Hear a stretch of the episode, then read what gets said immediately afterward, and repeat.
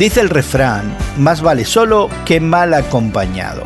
Este es un dicho muy conocido que se parece a una advertencia similar de Jesucristo.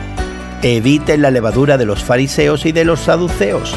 También se parece a las palabras del apóstol Pablo de que un poco de levadura fermenta toda la masa. Y, todos estos dichos se centran alrededor de la idea de que solo se necesita un poquito de corrupción para arruinar totalmente nuestras vidas.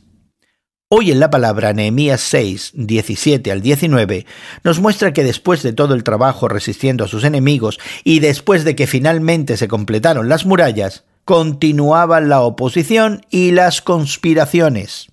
Al parecer, los nobles de Judá estaban conspirando con Tobías, quien se había opuesto incondicionalmente a los esfuerzos de reconstrucción.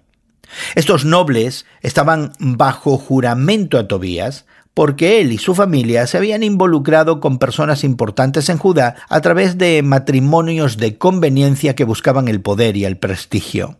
Estos nobles querían convencer a Nehemías de que hiciera las paces con Tobías. A fin de cuentas, no era tan malo. Pobrecito Tobías solo necesitaba una oportunidad. Nehemías, sin embargo, no se dejaría engañar. Después de todo, Tobías había mostrado nuevamente su verdadero carácter y malas intenciones cuando trataba de intimidar con sus cartas a Nehemías. Ahí está la advertencia.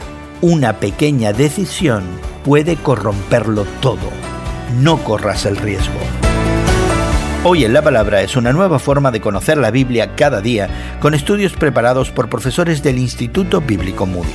Encuentra Hoy en la Palabra en tu plataforma de podcast favorita más información en hoyenlapalabra.org.